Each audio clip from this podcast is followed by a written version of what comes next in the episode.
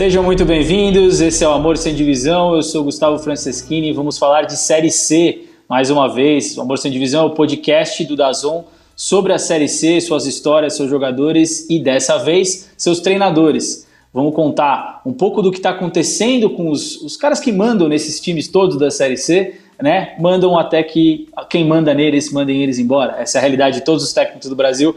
Na Série C não é diferente, é um pouco disso que a gente vai falar, vai falar de experiências interessantes de estabilidade, de longevidade no cargo e vai falar também de quem apostou no caminho contrário e trocou tudo no meio do campeonato, certo? Quem vai me acompanhar nessa discussão é nosso comentarista de peso do Dazon. Claro que de peso não estou falando de, de gordura de tamanho, porque é um dos caras mais em forma dessa empresa. É, Rafa, vamos falar de técnicos da Série C e não é que tenha uma estabilidade gigantesca na Série C, né? São 15 trocas em 12 rodadas até agora, muito time que já trocou mais de uma vez. É, é um número alto até para o nível do futebol brasileiro, certo? Seja bem-vindo. Tudo bem, Gustavo? Um abraço, um prazer estar aqui, um abraço para todo mundo. Eu diria que em peso na questão física também, principalmente em ano de, de pandemia, dentro de casa e tudo mais.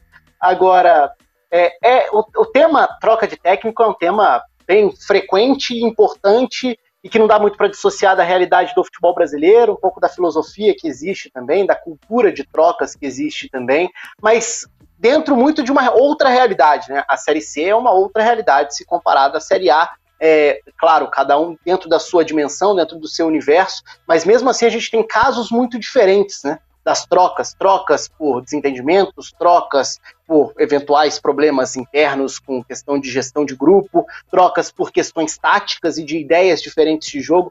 Eu não demonizo as trocas, a troca por, é, por si só. Eu acho que sempre vai depender do caso. Agora, a banalização da troca, aí eu já sou um grande crítico quando a gente fala no futebol brasileiro. Pois é, é difícil demonizar, até porque os resultados são muito diferentes, mesmo dentro da Série C, né? A gente vê o, o líder do Grupo A, o Santa Cruz, trocou, não foi exatamente uma demissão, o Itamar Chuli pediu para sair naquele momento, logo no começo do campeonato, o time deu uma deslanchada depois dele, agora lidera, tá classificado para a próxima fase.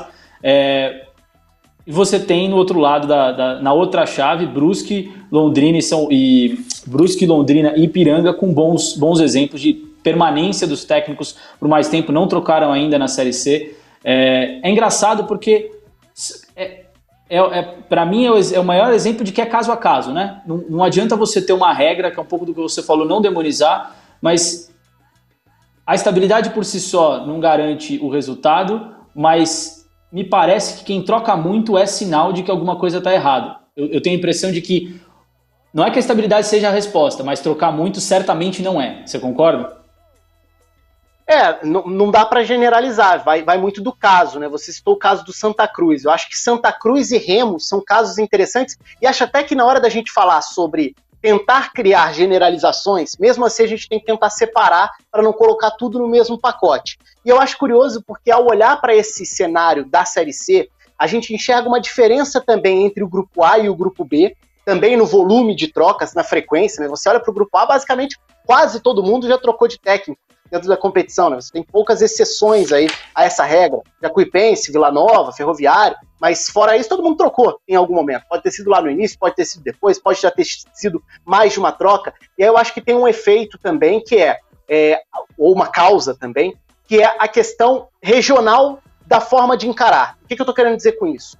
Quando a gente olha para o grupo A, a gente tem algumas das maiores camisas, das maiores forças das suas regiões falando do ponto de vista estadual, dentro da composição do cenário do futebol brasileiro. Quando a gente olha para o grupo B, embora a gente olhe para regiões muito fortes, economicamente falando também, já não são as principais forças dos seus estados.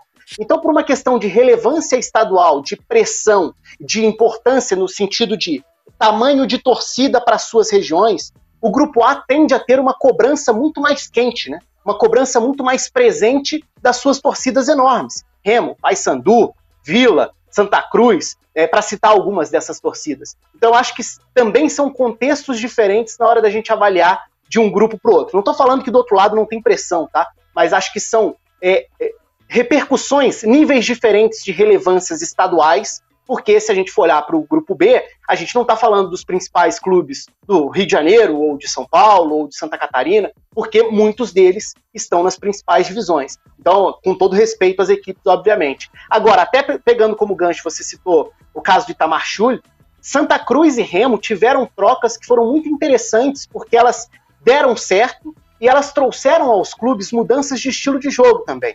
No caso do Remo, isso era muito nítido, porque o Remo chegou a ter um bom início de Série C com o Mazola, mas era um tipo de jogo que não agradava a própria torcida, porque era um jogo talvez muito conservador, no sentido de esperar mais, jogar no erro, ter um time mais sólido defensivamente. O Santa Cruz começa a Série C com um time também muito ajustado defensivamente com o Itamar Chuli, mas muito dependente dos chutes de fora da área e da bola parada, porque ofensivamente produzia pouco.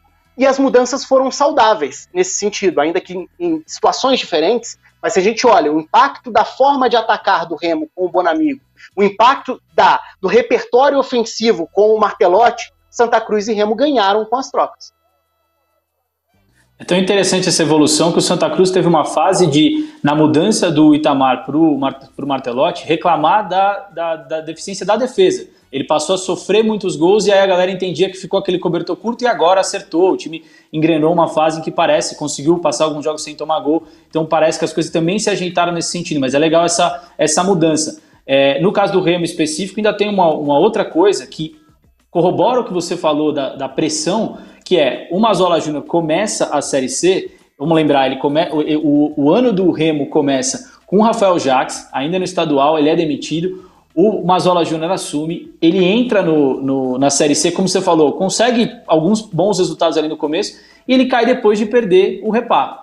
E o que, que acontece depois que ele é demitido e o Paulo Bonamigo entra? O Remo ganha o Repá. E aí a situação muda totalmente de figura, porque aí vai complicar para o Paysandu, a, a, a, a bucha fica para o outro lado. É, acho que corrobora o que você falou de que as rivalidades, a pressão da torcida pesa muito nessas decisões, especialmente quando a gente fala do grupo A, né? É, sem dúvida. E, e, aí, claro, também tem os casos, eu estou pegando aqui os casos de sucesso nas trocas, porque Santa Cruz e Remo conseguiram, ainda que seja um universo pequeno de avaliação, porque a gente ainda está falando sobre o impacto mais imediato das trocas. Porque senão a gente também acaba cravando sucesso ou fracasso por um espaço curto de tempo, e isso acaba incentivando esse ciclo das trocas, né? Porque é aquela coisa do você precisa da resposta em poucos jogos, se a resposta vem, deu certo, se a resposta não vem, já troca de novo em busca de uma outra resposta a curto prazo. Então, até essa avaliação ela é delicada. Mas é claro que para um campeonato equilibrado, é, parelho como é dentro da Série C, que você tem poucos pontos, muitas vezes separando uma classificação G4 de uma zona de rebaixamento, isso pesa. E tem algumas demissões que já são mais discutíveis. Por exemplo, a do Fajardo no Manaus, no início da competição, a chegada do Luizinho Lopes. Ali era um time que tinha uma estrutura que já tinha tido sucesso dentro do, do trabalho com o Fajardo. Essa troca de comando já é uma troca muito mais discutível no sentido de uma linha de trabalho. É, agora, recentemente, a troca do, do Volta Redonda, do Voltaço, é, passa por uma queda muito nítida de, de resultados, embora o trabalho no ano como um todo fosse bom em organização, é, na questão tática, na questão de competir, em aproveitamento da própria base também. O início da Série C tinha sido muito bom, só que a sequência depois tem sido péssima. E aí, com isso, o Luizinho Vieira já caiu, o Neto Colucci assumiu. Então, é, é complicado, porque cada caso realmente vai ser um caso. Eu estou pensando até para ver se não esqueço de citar algum importante, por exemplo, o 13. O 13 teve um início muito curioso de Série C. Começou muito mal em termos de resultados, com o Moacir Júnior, mas jogando bem várias dessas partidas.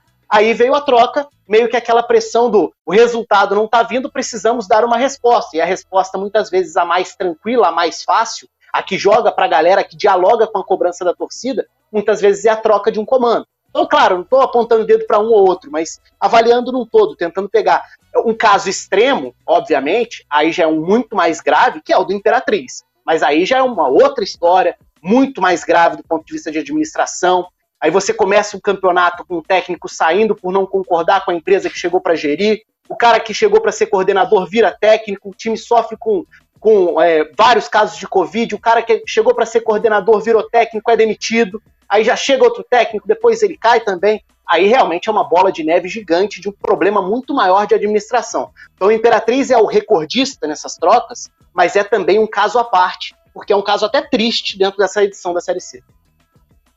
Não, um caso tristíssimo. Se, para quem tem interesse em saber mais da história do Imperatriz, a gente fez um programa especial, o programa da semana passada, Amor Sem Divisão, falou um pouco sobre a diferença entre clubes do interior e clubes da capital e contou bastante da história do Imperatriz, dessa confusão com a empresa que arrendou o futebol do Imperatriz. E o Imperatriz, como o Rafa falou, recordista de troca de técnicos, são quatro técnicos, na verdade, quatro trocas, porque teve interino no meio que leva o número de técnicos para cinco. É... Engraçado que você citou o 13. É curioso que nem o, nem o desempenho no estadual, o que não é uma novidade, porque isso acontece também na Série A e na Série B é normal, o 13 conseguiu é, a conquista do estadual depois de nove anos. E como você falou, começou a Série B jogando bem, mas tendo maus resultados. O Tom Bense, é, a troca, e aí não foi. Aí ficou meio no ar, não deu para entender se foi uma decisão da diretoria, porque o time tinha começado mal na Série C, ou o próprio treinador estava é, em dúvida de continuar no projeto, mas assim que acaba a decisão do Mineiro, ele tinha sido é, é, o Eugênio Soares tinha, o Eugênio Souza, perdão, tinha sido eleito o melhor técnico do Mineiro e ele deixa o comando do clube é, no momento em que não era se esperar. Ou seja, nem o resultado às vezes consegue segurar. Claro, a gente está falando o que derruba eles no final, o resultado da Série C. Mas não há essa paciência mesmo com o que é, aconteceu antes. E aí eu ia jogar para você o começo de uma discussão é, em tudo isso, em todas as, toda a complexidade da Série C, é, muitas vezes as dificuldades financeiras de Itamar Schulli, parte da saída dele de Santa Cruz passa por isso, passa pela dificuldade financeira que o clube vivia naquele momento. É, tem muita coisa que envolve, que deixa a Série C complexa, é, mas dá para a gente começar a pensar, dá para pensar num técnico ideal, se não no estilo de jogo, mas o que, que o que, que a gente, o que, que um dirigente teria que olhar mais ao buscar um técnico de Série C? Dá para falar em estilo de jogo, ser mais ofensivo, ser mais defensivo, jogar de tal maneira, ou a gente ainda está num estágio de confusão e competitividade tão grande da Série C que são outros os fatores, questões mais psicológicas, garantir estabilidade e, e, e, situação financeira, enfim, como que você vê essa, esse scout do técnico, do dirigente da Série C?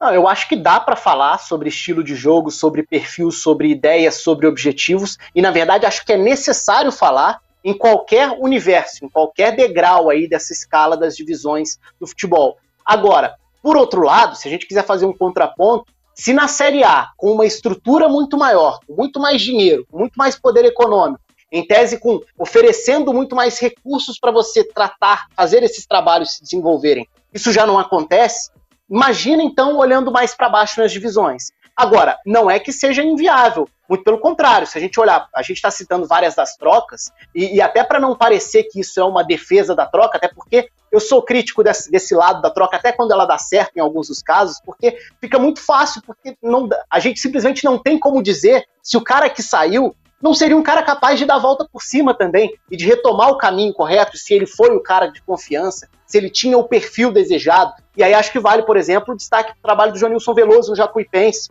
que é um, um jeito de jogar muito interessante, de um time que está batalhando ali, já esteve perto da zona de rebaixamento, já esteve perto da zona de classificação, está naquele bolo e a gente não sabe como vai terminar, mas tem um mérito ali, tem um padrão muito bem definido, tem um jeito de jogar, mesmo com as limitações financeiras, as limitações para você montar um elenco mais qualificado, eu acho que é o tipo de trabalho que a gente consegue identificar as características. E aí, qual que é o perfil ideal? É, eu acho que não existe um perfil ideal para o campeonato. Existe um perfil ideal para o objetivo de cada clube. E aí já começa um ponto importante que é uma dificuldade no futebol brasileiro. Você ter pé no chão, cabeça no lugar, para determinar quais são os seus objetivos realistas. Porque a gente tem a mania no Brasil, e isso vale inclusive para a Série A, de achar que todo mundo entra para ser campeão. É verdade que numa Série C, eu diria que quase todo mundo entra pensando em classificação para a próxima fase e sabendo que precisa se cuidar com o rebaixamento, porque é muito perto, a margem é muito curta.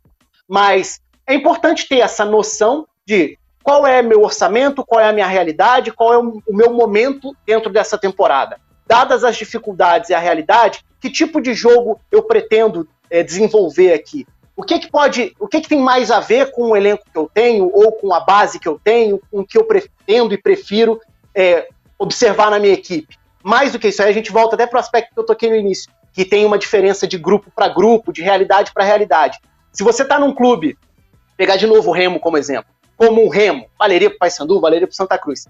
A, a exigência do torcedor, que é um torcedor acostumado a divisões superiores, a exigência vai ser subir. Se a exigência vai ser essa, o torcedor vai esperar que você seja o time que vá tomar iniciativa, que vá tentar se impor, que vai que vá tentar dominar adversários. Então, se você opta por uma estratégia mais defensiva, e eu não sou contra estratégias defensivas, não, só para deixar claro, você já vai encontrar uma certa resistência. Então, talvez você já esteja minando um trabalho que, que nem começou. Eu acho que essa noção da realidade de cada clube é muito individual e é muito importante, até para você botar na balança o que, que eu quero, que tipo de técnico, de que forma eu pretendo trabalhar. É, eu acho difícil estabelecer um tipo de técnico como ideal. Vai depender da realidade de cada clube. É, você falou dessa coisa da realidade, uma, uma declaração muito interessante do alemão técnico do Londrina recentemente, time sofrendo pressão, na verdade assim, recebendo algumas críticas pela maneira de jogar, embora esteja muito bem colocado no grupo B, o alemão fala, olha, o time é isso, é, o time é um time de Série C, com estrutura de Série C, não tem como esperar muito mais, é legal ter essa, né, essa chuva de realidade. Eu te perguntei do perfil ideal, é, e concordo 100% com você que essa resposta nunca vai ser, de novo, vamos voltar para a primeira conversa de que é sempre caso a caso. A gente teve um programa recente para falar sobre formação de elenco na Série C. A gente trouxe como convidado Giovanni Martinelli, que é jornalista, mas que também foi dirigente do Botafogo há dois anos, é, justamente na Série C. E ele contando que uma das coisas que o dirigente de Série C olhava muito quando ele, ele buscava o perfil do jogador, a Série C se compete demais, que é um conceito meio difícil de você colocar em prática, né? Porque o, o competir pode ser é, ser, fazer falta, ser mais intenso, fazer mais pressão, mas ele falava muito da noção de competir, de intensidade, que é isso que se busca na Série C, que é difícil é, por uma série de fatores, as mudanças nos elencos, arbitragem, qualidade dos gramados, viagem, uma série de coisas. A qualidade mais importante no jogador era a capacidade de competir. Fico imaginando se não dá para trazer um pouco isso para os técnicos e, por mais que se respeitem as diferenças de estilos, é, a, a, o, que, o que o clube espera na, na campanha, como você colocou, se dá para projetar alguma coisa no sentido, eu preciso que esse cara consiga é, deixar os jogadores, tirar o melhor dos jogadores dentro do que for possível. Então, se eu tenho um elenco que é mais tem mais características defensivas, que ele consiga tirar o melhor e fazer esse time competir o tempo inteiro. Se ele tem mais talento ofensivo, que ele crie um, um sistema, enfim, é, é, é, é, uma característica que não é só ser ofensivo ou ser defensivo ou ser isso ou ser aquilo, mas saber lidar com as adversidades da Série C no sentido de ser competitivo. Faz sentido isso para você? Faz, faz sentido e eu acho que não é exclusividade da C. Eu acho que esse é um discurso que a B tem em relação a A também e que a D vai ter em relação a C também. Porque é natural que a gente olhe, até por descer cada hora um nível é, de estágio, né, de divisão, a gente também tende a descer um nível técnico. E cada vez mais é, vai ser fundamental que você tenha o máximo rendimento físico, o máximo de entrega, o máximo de competitividade, porque se nem sempre o jogo vai ser o mais bonito, o mais agradável, o mínimo que você espera é que você tenha um time dando 100%. Então eu acho que isso vale para todas as divisões. Eu compreendo esse discurso, o discurso de, da necessidade disso, mas eu acho que o extrair mais do grupo tem a ver com o lado motivacional, sempre vai ter, mas também pode ter a ver com ideia de jogo. E aí vai casar com uma outra realidade. Eu falei de um exemplo de um time, de um clube que talvez tenha pela sua torcida, pela pressão, a, o desejo de um, de um futebol mais para frente, citei o Remo porque foi quem mais radicalmente passou por essa trans, transição, mas eu posso trazer, por exemplo, para um que eu fico bem confortável para falar, até por ser da cidade também, o Voltaço, por exemplo. Volta Redonda. É, é um clube que, por não ter o mesmo nível de presença de torcida, de pressão de torcida, é um clube que pode tranquilamente pensar em ser um time organizado, eventualmente mais defensivo, mas aquele time que vai ter muita organização para a partir dessa organização ser o time do contra-ataque, o time que, que consegue ganhar jogos dessa forma. E num campeonato como a Série C, é muito detalhe, porque os jogos tendem a ser muito, muito competitivos mesmo. Então é, é bola parada, é um contra-ataque, é, é, é, evitar uma falha, e às vezes o evitar a falha significa correr menos riscos. Então eu vou tentar trocar menos passe para ter um time mais rápido, que vai ficar menos no campo de defesa com a bola e vai tentar uma ligação mais direta. Caso do Voltaço, deu muito certo, por exemplo, o acesso da D para C foi assim, basicamente. E o ano, o início de Série C também era de um time muito rápido nas transições, jogando bem, de forma organizada. Então acho que, de novo, vai muito de clube para clube. E a competitividade vai fazer parte, é um ingrediente importante para qualquer um dos caminhos que um clube deva escolher ou possa escolher. Você falou da realidade de um clube, clube da sua cidade que você conhece muito bem. A gente tem alguns outros, não é o único, mas a gente vai trazer aqui o exemplo de um clube de uma cidade pequena, que, como você falou no começo, não está entre os times mais populares do estádio onde ele está, do estado onde ele está, que no caso é São Paulo, mas que ainda assim, inclusive nessa Série C, não faz, eh, não está no G4, está é, numa campanha um pouco irregular, mas ainda assim o clube aposta na permanência do treinador. Eu estou falando do Ituano e a gente vai receber o Paulo Silvestre, gestor de futebol do Ituano, é, que queria que ele explicasse o que, que leva é, o Ituano a apostar na permanência do Vinícius Bergantin, que está no clube desde 2017, alguém que é formado nas categorias de base do clube como jogador, é, também como treinador, passou pela base. É, imagino que isso tudo tem a ver com a aposta na permanência do Vinícius, apesar de uma campanha que eu imagino que próprio Paulo vai me, vai me confirmar que não é ideal. O Ituano hoje está na sétima colocação, com 14 pontos, ainda brigando pelo G4, sonhando com a classificação, mas não é, não está lá em cima como se poderia esperar. Paulo, seja bem-vindo. Olá, Gustavo, Rafael, é um, é um, prazer participar aqui da conversa na Dazon. Um assunto extremamente interessante, né? No momento certo, estamos observando aí inúmeras trocas de treinador em todas as séries, foi bem observado, não é, não é só na série C. E eu estava ouvindo atentamente aqui os comentários até agora, vocês tocaram em vários assuntos que, que vão permear o meu comentário. Né? Antes de mais nada, eu gostaria de dizer que para nós, na nossa visão, minha visão, a, a, permanência do treinador, a longevidade do treinador não é um objetivo em si, é uma consequência. E é uma consequência, no caso do Ituano, do nosso estilo de, de gestão, uh, o fato de uh, termos uma gestão profissional no Ituano já há 10 anos, uh, e que ela, por ser profissional, por ter um planejamento que veio sendo aprimorado ao longo do tempo, essa gestão permite o desenvolvimento de um trabalho mais é, profundo, de mais longo prazo, e isso então acaba gerando a oportunidade, a possibilidade de um treinador ficar mais tempo do que é a média no futebol brasileiro. O Vinícius, é, se não me engano, acho que é, hoje é o, é, o, é o, segundo treinador mais longevo do, do Brasil. É, esse ranking é um ranking estranho, né, na verdade, mas ele existe.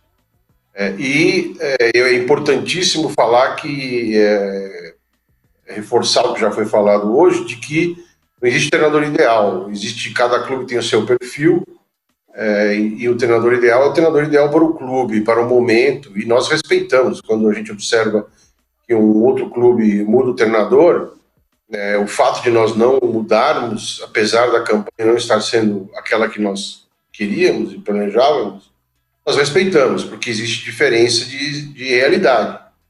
Então, existe uma diferença muito grande em, em administrar um clube de massa, com milhões de torcedores, é, de um clube que tenha, não tenha milhões de torcedores.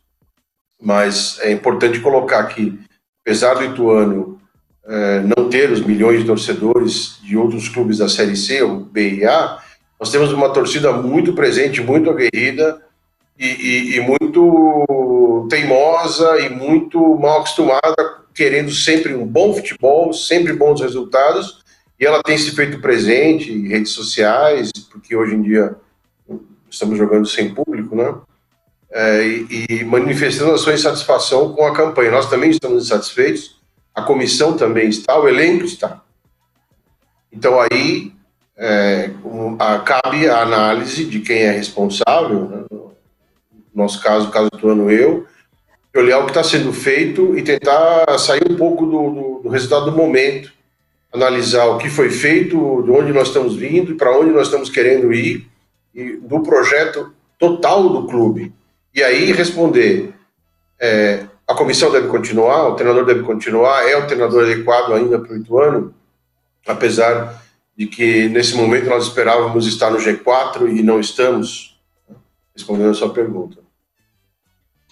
Eu vou já emendar numa pergunta que acho que é a que eu mais quero fazer para você, Paulo, e está um pouco no que você falou. É, quando a gente chega nesse momento em que os resultados não estão de acordo com a expectativa, em que há insatisfação pela, pela maneira como o clube vem jogando, enfim, às vezes não é nem pelo clube vem jogando, mas pelos resultados. É, como é que fica a, a, impressão que a gente tem, a, a imprensa especialmente, aí fazendo uma autocrítica, em geral coloca a troca como a única solução possível. Né? Se o trabalho não está indo bem, a imprensa coloca, bom, tem que trocar e trazer um novo, com quais características, vamos discutir como é que vai ser essa mudança.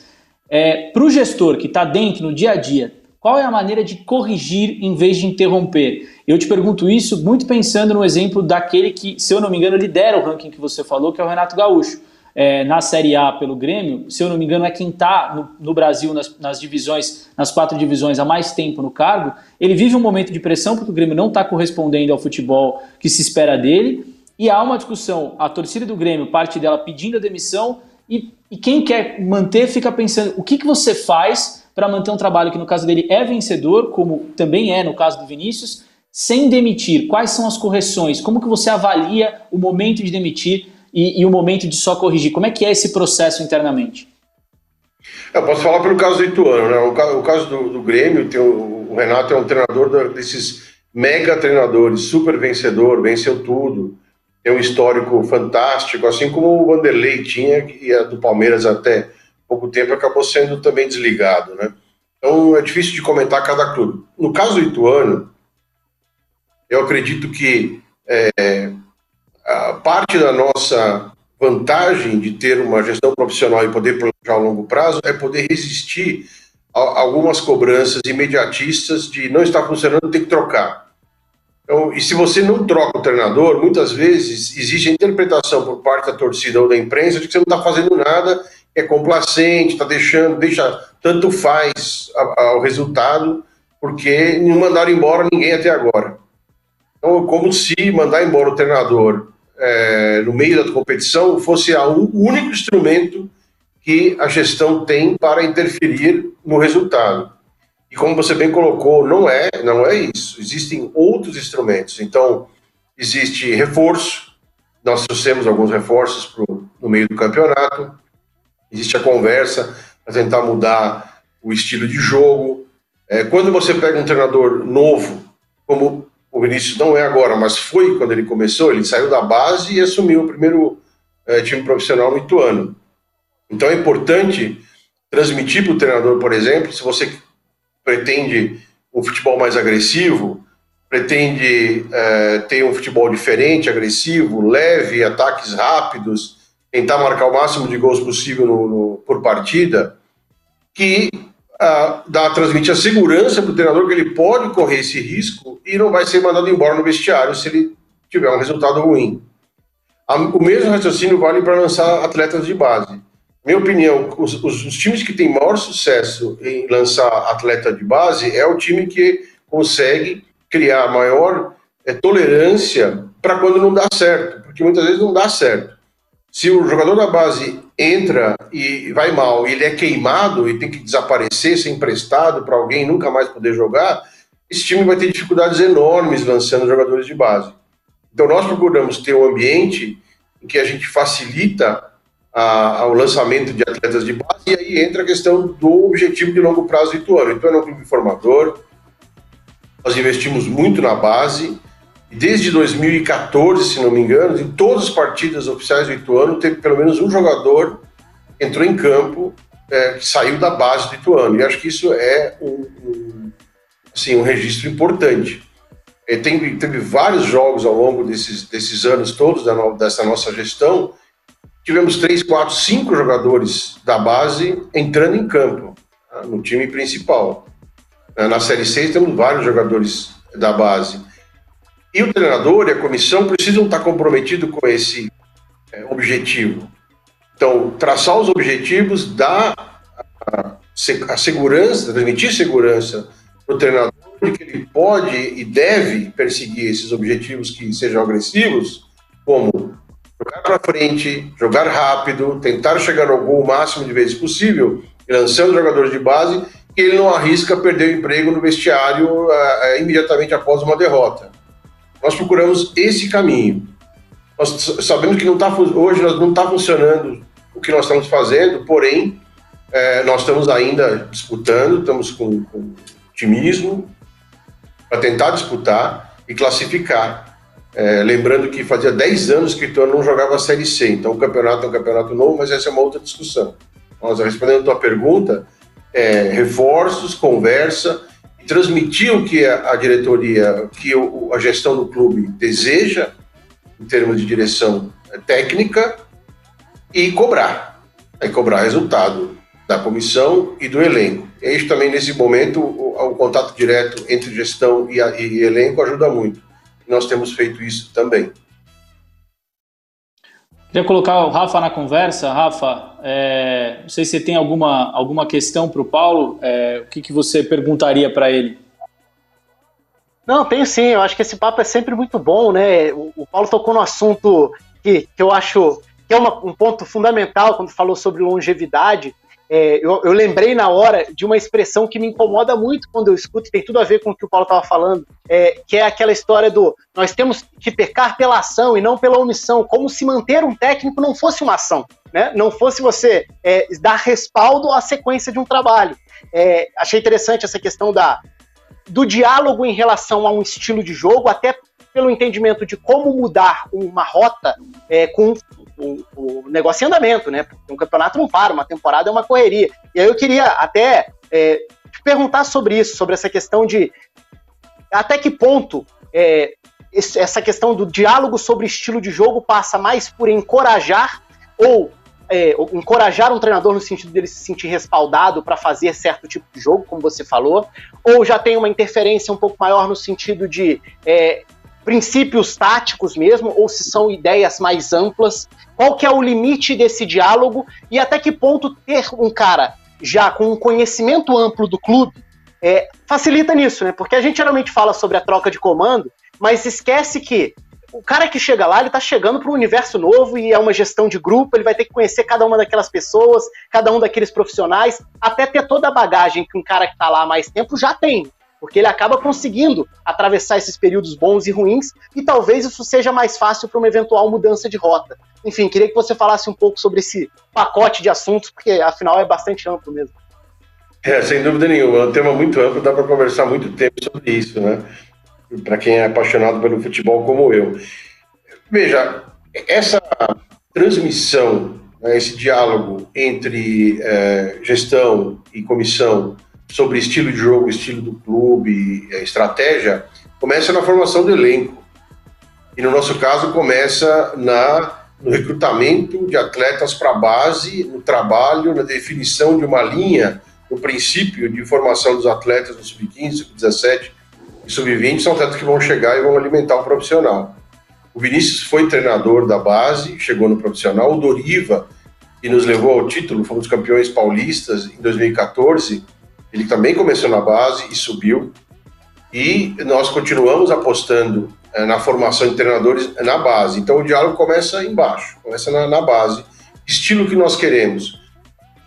E nós, no Ituano, temos definido, desde os tempos do Juninho, que a gente quer um time leve, que faça transição rápida para o ataque, futebol rápido, futebol ofensivo, com objetivo de gol. É claro que a gente não consegue isso sempre. Principalmente agora, os gols não estão saindo. Mas, por exemplo, último jogo nós fomos a Londrina e perdemos de 1 a 0, porém quem viu o jogo sabe que nós agredimos muito mais, chutamos nem sei quantas bolas, alguma bola na trave, defesa milagrosa do goleiro, é, um pênalti que não foi marcado, talvez foi, talvez não foi, é, duas faltas rente atrás, assim, foram inúmeras chances de gol, um ataque que chegou inúmeras vezes e eles foram mais eficientes, um lance bom, marcaram o gol, acabou o jogo, perdemos.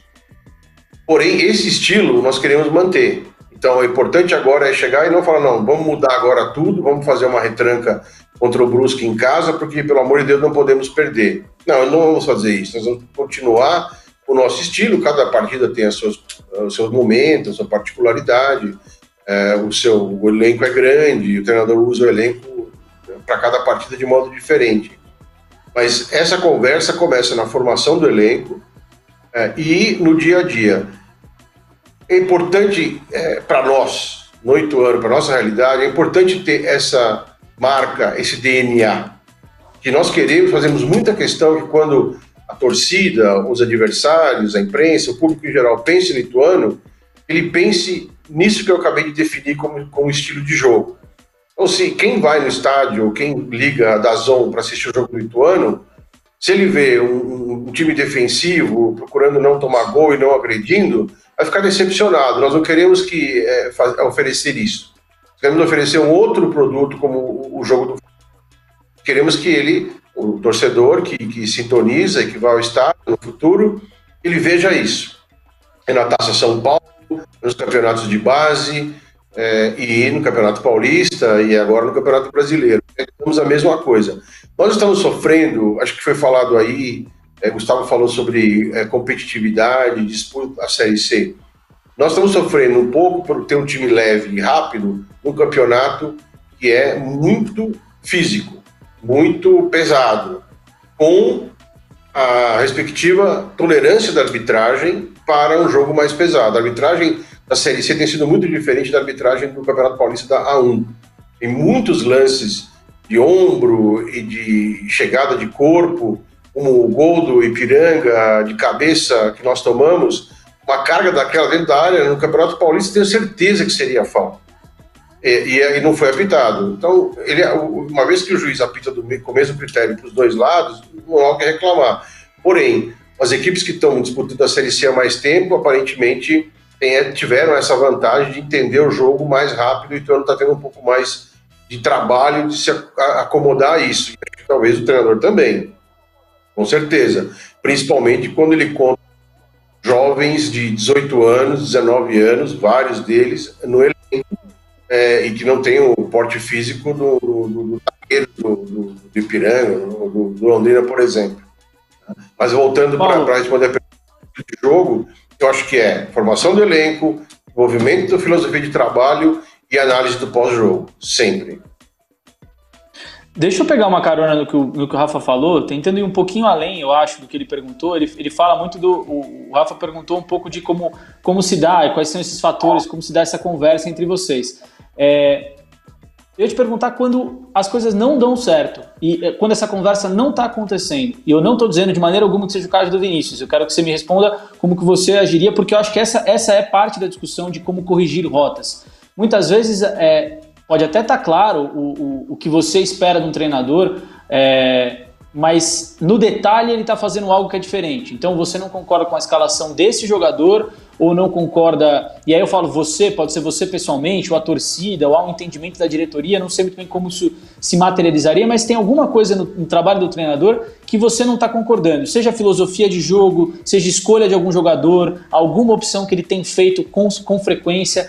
Qual que é o limite entre é, tomar uma atitude com, como que se toma uma atitude em relação a isso? Porque os técnicos em geral reclamam que quando há uma intervenção desse tipo no trabalho deles, é, em geral, o técnico fala: eu trabalho aqui e o dirigente trabalha lá em cima para montar o elenco. Qual que é o limite disso? Porque eu também tenho a sensação de que se o dirigente não puder conversar com o treinador e fazer críticas para que o trabalho melhore na percepção do dirigente, a única solução vira a demissão. Queria que você falasse um pouco sobre isso quando as coisas, a comunicação não está funcionando. Uma boa pergunta e difícil de responder. Eu vou contar uma pequena história, uma pequena anedota Há muitos anos atrás, antes de eu começar a, a trabalhar no futebol, eu conheci um investidor é, relativamente conhecido que, que, investia no futebol, estava disputando Série B na época, ele falou: Paulo, eu vou te falar uma coisa, você precisa, nunca deve esquecer. Você quiser ser gestor de futebol, o primeiro caminho é escale sempre o time, não deixe o treinador escalar. Eu, eu fiquei pensando, será que é isso mesmo? E hoje eu, eu lembro dessa, dessa história com bom humor, porque foi a lição que eu não levei na minha vida. E eu acredito o contrário. Eu acho que o limite que você colocou é bem simples. A escalação é do treinador. Então tem todo o DM, preparação física, decide quais atletas estão à disposição do treinador, o treinador escala. Isso no Ituano sempre foi assim, mesmo quando o nosso gestor era alguém que entendia muito de futebol, conhecia vestiário como poucas pessoas, que era o Juninho sempre teve essa, essa fronteira. E é importante que exista, porque é, tanto em empresas onde eu tenho mais experiência na minha vida empresarial, como no futebol, você tem que dar responsabilidade para poder cobrar. Se eu falo para ele escalar determinado jogador, eu não tenho como cobrar o resultado dele depois do jogo. Lá, você pediu para colocar lá o fulano, mudar, eu tive que mudar o sistema, porque para escalar ele, ele joga desse jeito, não, não dava para jogar do jeito que eu queria, aí eu tive que mudar aqui, mudar ali, mudar aqui, é, desfigurou o meu time e o resultado foi esse. Não. A escalação é responsabilidade do treinador, o treinador deve participar da formação do elenco. Eu dito regras, teto salarial, esse tipo de coisa, e a gente trabalha junto na formação do elenco. O elenco está à disposição e o, e o técnico escala. Ora, eu nunca deixo da minha opinião. Assim como o executivo de futebol dá opinião, nós temos uma comissão, temos é, auxiliares, nós temos um, um diálogo aberto e diversas esferas de diálogo. Tem momento que eu falo sozinho com o treinador, que eu falo sozinho com o executivo de futebol, que a gente conversa junto, e, e dessa forma todo mundo sabe o que está se achando. Nós praticamos uma, uma política de transparência. Então, se eu estou insatisfeito, não gostei, eu falo. Se eu gostei, é, eu falo e, e, e procuro reconhecer, dar reconhecimento para os atletas e para a comissão. Acho que esse é o melhor caminho para eles saberem onde eles estão. E nós não temos problema de, de, eventualmente desligar a comissão e trocar. Fizemos muitas vezes na nossa gestão. É claro que o Ituano teve vários treinadores que ficaram bastante tempo. O Ciso ficou acho que três anos com a gente. O Vinícius está agora indo para três anos, mas nós tivemos um, um episódio de um treinador que ficou um jogo só. A decepção foi tão grande, a gente, pelo, pelo estilo de trabalho, não combinou, não que a pessoa dele, mas não combinou com o Ituano, não era o que a gente queria. Então, eh, agimos de forma rápida. E, e é natural. o trabalho de um treinador, de uma comissão, de um time, ele, ele tem começo, meio e fim. Mesmo porque é, o que vale para o atleta, no caso do Ituano, vale também para o treinador. É, o, quem vive do futebol almeja os níveis mais altos de exposição, e, de reconhecimento, é, tanto da imprensa, da torcida, como também financeiro. Os jogadores da base do Ituano querem subir para o profissional para jogarem na vitrine do Ituano e eventualmente receberem uma proposta para um time grande ou sair do Brasil. Nós temos hoje o Martinelli, que joga é, na Inglaterra, tem muita, muita visibilidade, temos o Luiz Felipe, que hoje está é, tá jogando a Champions um zagueiro que saiu do Ituano direto para lá, muito jovem. Isso é os atletas da base almejam. Natural que membros da comissão, principalmente os jovens, como o Vinícius, dirigir outro clube, isso é um processo natural e se acontecer, quando acontecer, vai ser de uma maneira muito natural, tranquila e a gente apoia isso. Tivemos um evento agora recente o nosso treinador do Sub-17 ter sido convidado para um clube da Série A para ser auxiliar do treinador. E eu recebi o telefone, eu fiquei feliz, eu não fiquei, eu fiquei chateado, claro, de ter perdido um excelente profissional, que a gente apostava muito, mas fiquei feliz pela, pelo reconhecimento do trabalho do Ituano, de ter apostado num, num, num profissional competente, ter desenvolvido, ele iniciado o trabalho dele, e agora torço só por ele. Então, o processo de troca também tem que ser natural, assim como a chegada. Não é crime trocar o treinador. O que nós não concordamos no Ituano é trocar rapidamente profissionais, além do treinador, outros profissionais que inviabilizem a realização e implementação de um projeto de longo prazo. Eu não, não dá para você ficar trocando, por exemplo, o pessoal da base toda hora e esperar que você consiga desenvolver um estilo de jogo no 15, no 17 e no 20. se toda hora tem profissionais que vão mudar e não tá, a mesma pessoa não está mais lá. Então, Paulo, é uma se questão fosse, de... se fosse crime, se fosse crime demitir, tava todo mundo preso. Fica tranquilo. Isso ah, tá, é. não, não, não, salvaria ninguém. Não salvaria ninguém. É, é, e, de novo, é, não é, crítica, não é crítica quem troca de treinador, porque tem o treinador está bem na frente do Ituano, então isso sou eu para criticar. Tá? Eu não critico porque ah, o outro clube sabe da sua realidade, sabe o que é melhor para ele, sabe do seu momento, sabe onde aperta o sapato, sabe onde a torcida está reclamando, e eu não sei. Eu não critico quem troca de treinador.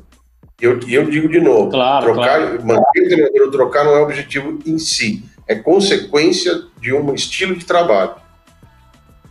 É, e até, ah, é, pegando esse gancho, é, o, que eu, o que me incomoda mais na questão das trocas, e por isso que eu sempre falo que é uma avaliação que precisa ser individual e que não dá para demonizar a ideia como um todo, mas quando a gente tem um retrato de tantas dezenas de trocas a cada ano, a cada campeonato, é porque tem alguma coisa errada no contexto, no ambiente, na forma de encarar, talvez na cultura, né? Então, é, o que me incomoda é a gangorra. É a gangorra de você de não ter a ideia do que quer para um clube, seja ele qual for, e aí você quer sempre o inverso ao que acabou de dar errado. Eu tinha um técnico defensivo, então agora eu quero o ofensivo.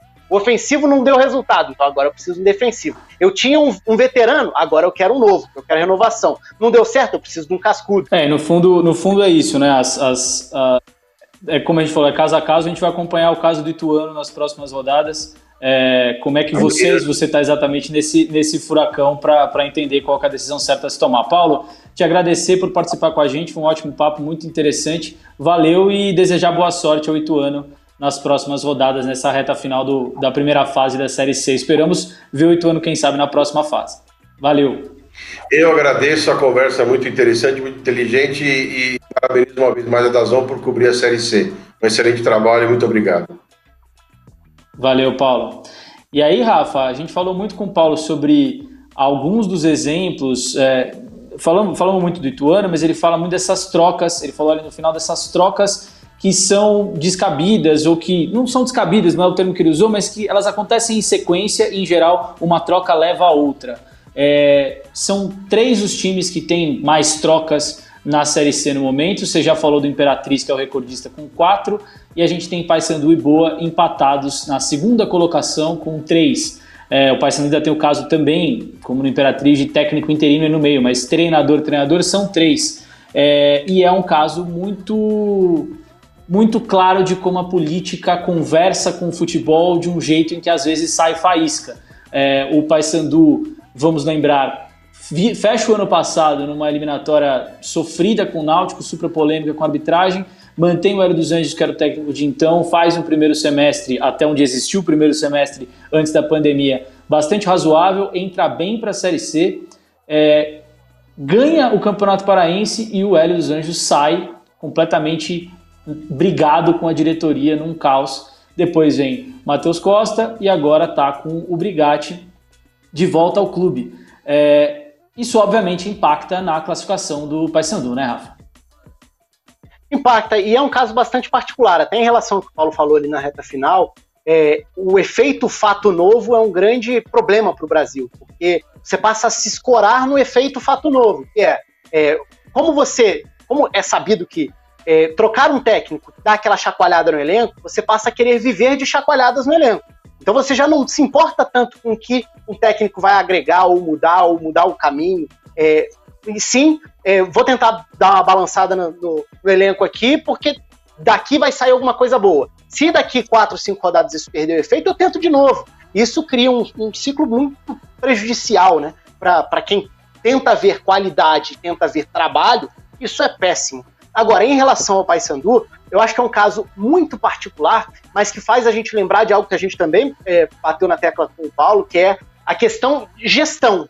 E gestão, é, às vezes, isso fica um pouco em segundo plano, não estou nem falando só a gestão técnica do time, mas gestão de pessoas, né? É, ao falar de um ambiente de futebol ou de qualquer outro ambiente de trabalho, mas principalmente ao falar desse aspecto que a gente está falando agora, a gente tem que lembrar que existe, existem as relações entre as pessoas e não são poucas desde a direção, passando por comissão técnica, passando por dezenas de jogadores. Alguns sempre estarão insatisfeitos, porque são os caras que não vão entrar em campo sempre, que acham que deveriam estar. É, então você nunca agrada todo mundo em diferentes níveis, falando em gestão de pessoas. Então é uma habilidade importante na hora de gerir, tanto para um técnico quanto para um gestor de futebol.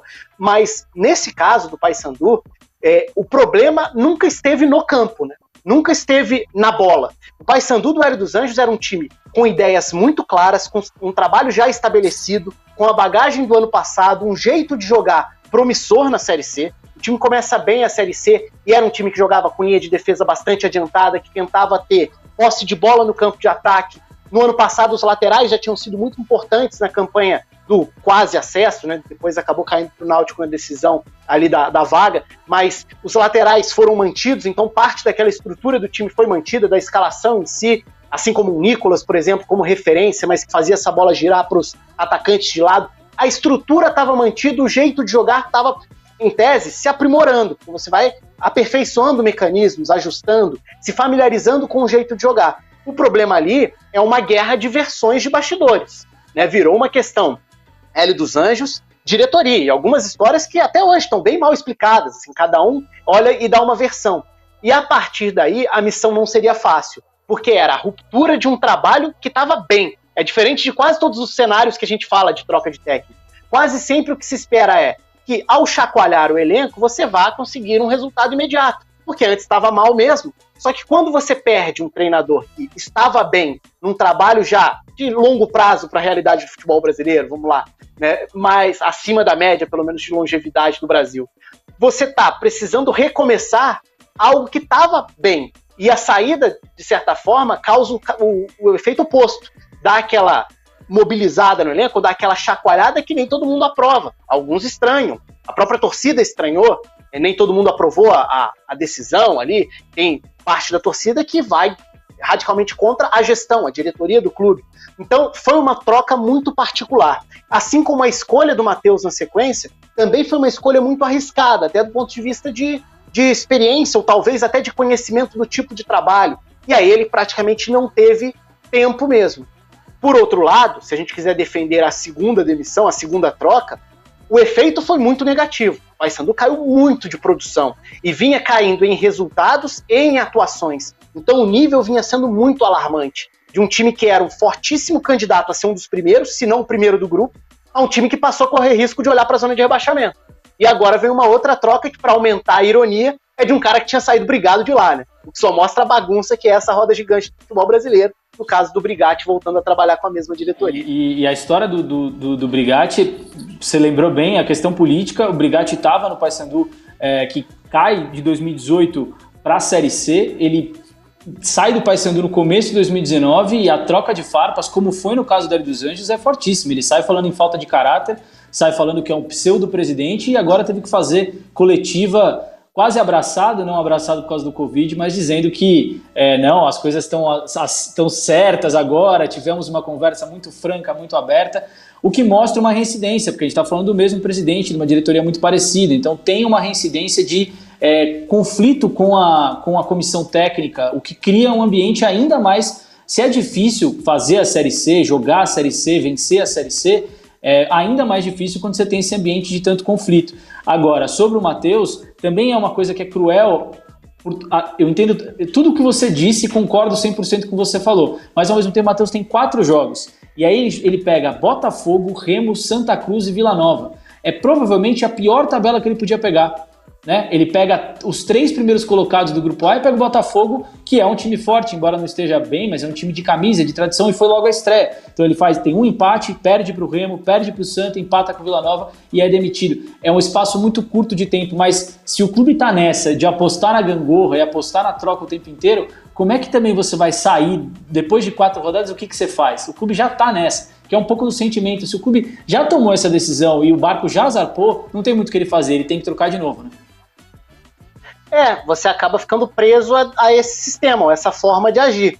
Algumas das declarações e comportamentos aí recentes são constrangedoras de olhar, né? Assim, essa questão dos discursos, de tá tudo bem agora. Para completar, fechar essa história, só falta o Hélio dos Anjos voltar para as rodadas finais. Aí seria assim, o complemento perfeito da, da, da volta do Paysandu dentro dessas idas e vindas em termos de gestão e trocas de técnico. E eu concordo com o que você falou, assim. Acho que uma coisa não inviabiliza a outra até a, a avaliação de que o, o trabalho do Matheus é, teve atuações ruins e uma queda de desempenho, não dá para. É até é cruel a gente virar aqui e falar o trabalho foi ruim. Que trabalho? Quase não teve tempo pois de ter é, trabalho. Pois é. é o, o efeito não foi positivo. O trabalho a gente não sabe, nunca vai saber. Porque aí é que, de novo, a gente entra na história do é, de ter o mínimo de convicção do que você quer. E aí, parece que a gente cobra demais da diretoria ou da forma do Brasil, do Brasil enxergar o futebol. Porque se você faz uma escolha e tem convicção dela, você não vai mudar de ideia por conta de três ou quatro jogos, os três ou quatro jogos iniciais. Você vai olhar e vai identificar. A coisa não está indo bem. Nossa, o rendimento até piorou. Mas eu tenho a convicção de que aquele cara, por aquele estilo, por aquele perfil, ele está só começando. De repente ele está ajustando a rota para daqui a pouco funcionar. Só que cobrar isso às vezes parece demais no Brasil. Exatamente. E o Paysandu agora vive uma situação um pouco dramática aí, porque ele precisa é, se virar para conseguir nessa reta final, um, escapar totalmente da possibilidade de Série D, e dois, é, quem sabe sonhar com o G4, porque o Paysandu é muito ruim, ainda mais com o Remo é, caminhando para conseguir a vaga, ficar fora no meio dessa confusão toda certamente não é um, um bom prognóstico para o Paysandu. Rafa, queria te agradecer pela participação, muito legal falar dos técnicos da Série C com você. Obrigado. Valeu, eu que agradeço. Um abraço para todo mundo, um prazer, até a próxima. Valeu, e eu convido você que acompanhou o Amor Sem Divisão a seguir no Dazon nesse fim de semana de Série C. A gente tem rodada cheia na Série C. É, se você está assistindo o programa no dia do lançamento, no dia que ele foi para o ar, na quinta-feira você tem Ituano e Brusque, Ituano do, do Paulo, vamos ver como é que o Ituano se sai nesse desafio. No fim de semana a gente tem Imperatriz e Santa Cruz, no sábado às 5 da tarde, Paysandu e Manaus às 7 da noite no mesmo dia, uma rodada dupla. No domingo, Ferroviária 13, 3 e meia da tarde e Vila Nova e Remo, jogo importantíssimo do Grupo A, às 6 da tarde. Convido você também a assistir os outros, as outras edições do Amor Sem Divisão. Falamos sobre muitas coisas, sobre muitos temas ligados à Série C. E também o Eu Capitão, programa comandado pelo Dani Moraes, que essa semana entrevistou Juan, ex-zagueiro, ex-capitão do Flamengo, grande jogador da seleção brasileira. Um papo muito legal. Tá aí na plataforma. Você que nos ouve por áudio, como formato de podcast no Spotify, no Deezer, vá até a plataforma, é, assine o Dazon, acompanhe a Série C, acompanhe também o Capitão e você que nos vê na plataforma, dá uma olhada, dá uma zapiada além da plataforma que você vai encontrar coisa bem legal, tá certo? É isso, um abraço, até a semana que vem.